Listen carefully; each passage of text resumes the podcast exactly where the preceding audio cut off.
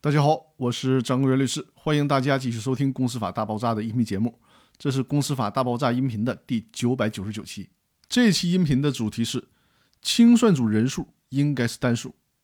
今天我们要来学习清算纪要的第二十三条，这条呢是关于清算组成员人数、更换清算组成员以及代表人职权的规定。还是先来看一下这条的原文。二十三条。强制清算，清算组成员的人数应当为单数。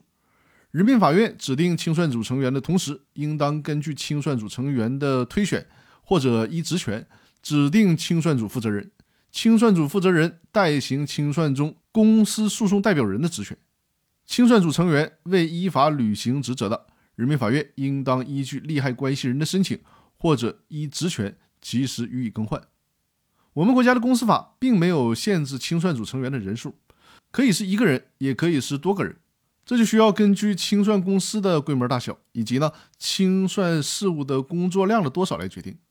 但是为了保证清算工作能够顺利的进行，便于清算议事的时候的表决，如果清算组的成员是多人的时候，那么人数应该是单数，这样呢，在对清算事务进行表决的时候就不会出现僵局的局面。比如清算组是五个人组成，那么表决的结果要么是肯定，要么是否定。但如果清算组是四个人组成，那就很可能出现二比二的票数，这就麻烦了。所以说呢，清算纪要的第二十三条就明确规定了，清算组人数必须是单数才可以。